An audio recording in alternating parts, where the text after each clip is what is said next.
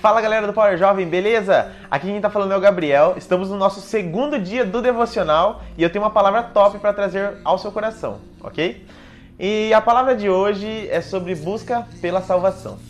Vamos começar com um exemplo, né, de alguma coisa que você realmente já deve ter passado na sua vida. Você já deve ter ouvido alguém falar: "Ai, fulano é muito bonzinho, né? Essa pessoa vai pro céu, né?" Ou tipo, "Nossa, como você é boa, como você faz bem feito, tal coisa, com certeza você vai pro céu. Você já deve ter ouvido alguém falar alguma coisa assim, né? Uh, então, isso é uma verdade? O que essa pessoa tá falando? Tá certo? Você vai pro céu mesmo? Eu diria que em partes. Vamos ver certinho na Bíblia o que, que ela fala sobre a salvação e vamos ver se você vai ser salvo. Tô brincando, vamos lá. É, lá em Marcos 16, 16, a Bíblia nos fala o seguinte: Quem crer e for batizado será salvo, mas quem se recusar a crer será condenado. Vamos destrinchar essa frase em duas partes. Primeira frase: Quem crer e for batizado. Eu fui no, no Google, brincadeira, no dicionário, qualquer lugar que você for, e, for, e pesquisei o que, que significa crer. Crer significa acreditar, aceitar, tornar isso uma verdade na sua vida. O que, que isso significa, assim, é, para nós? Você precisa ter em mente, você precisa ter uma certeza de que Jesus morreu por você e Jesus é o único que pode salvar a sua vida. O único que pode salvar a sua alma, melhor que sua vida, sua alma. Segunda coisa, batizado. Batizado é a manifestação pública de uma pessoa de que ela aceitou a Jesus como o seu único e suficiente Salvador. Essas duas coisas são essenciais para que você seja salvo. Mas quem se recusa a acreditar em uma dessas coisas, a Bíblia já fala que está condenado. Então, não tem meio termo. Você precisa crer e ser batizado. Você precisa crer na sua mente e mostrar para o mundo que você crê, que você aceita que Jesus é o seu único Salvador. Porém, porém, temos lá em Tiago 2,14 o seguinte. Vou ler para vocês. De que adianta, meus irmãos, dizerem que têm fé se não demonstram por meio de suas ações, por meio de suas obras? Acaso esse tipo de fé pode salvar alguém? Se um irmão ou uma irmã necessitar de alimento ou roupa, aí ele já está dando um exemplo para você. Se ele necessitar de alimento ou roupa e você simplesmente disser até logo, tenha um bom dia, aqueça-se, coma bem, mas não dá nada de alimento, no que, que isso ajuda? O que, que isso contribuiu? Então aqui a Bíblia está falando o seguinte: não tem como você manifestar sua fé, falar que você acredita Deus, em Jesus, mas você não, não faz nada de diferente, você não imita Cristo nas suas ações. Você não é bom para os outros, você pensa em si mesmo.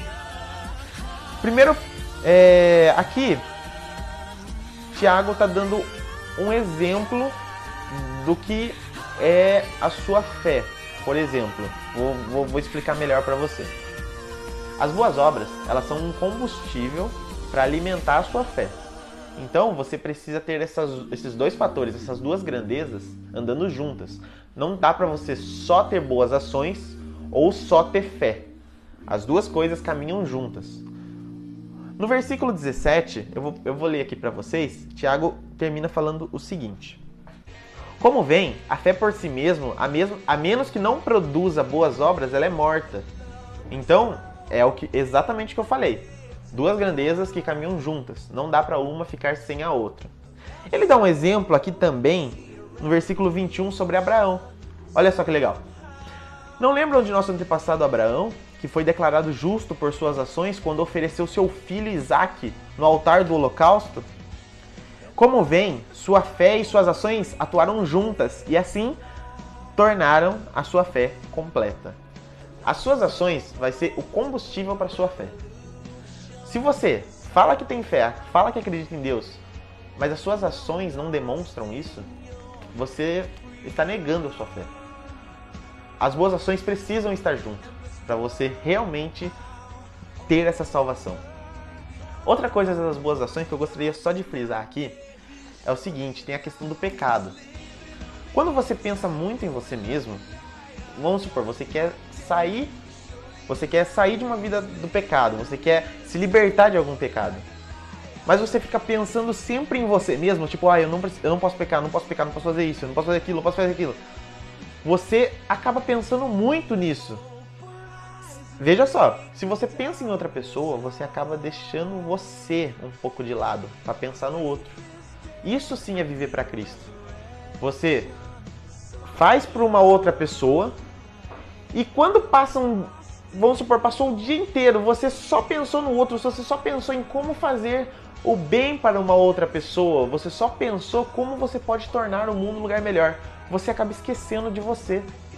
Então, ao final do dia, você vai ter olhado e você vai ter falado: Olha, eu fiz tanto pela outra pessoa e esqueci de pecar, esqueci de pensar em não pecar. Nem pequei, porque eu gastei o meu tempo todo fazendo as boas obras.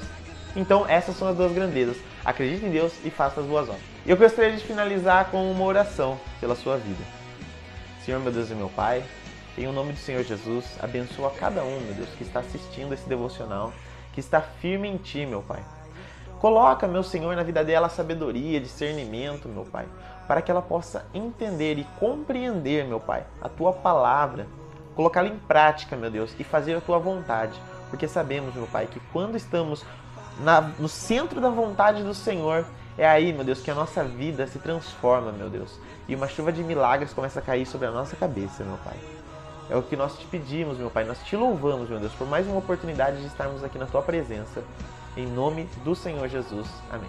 Tamo junto, pessoal. Esse foi mais um dia do devocional. Estamos no segundo dia ainda. Tem muita coisa pela frente. Não perca, fica ligadão e vamos até o fim, hein? Tamo junto.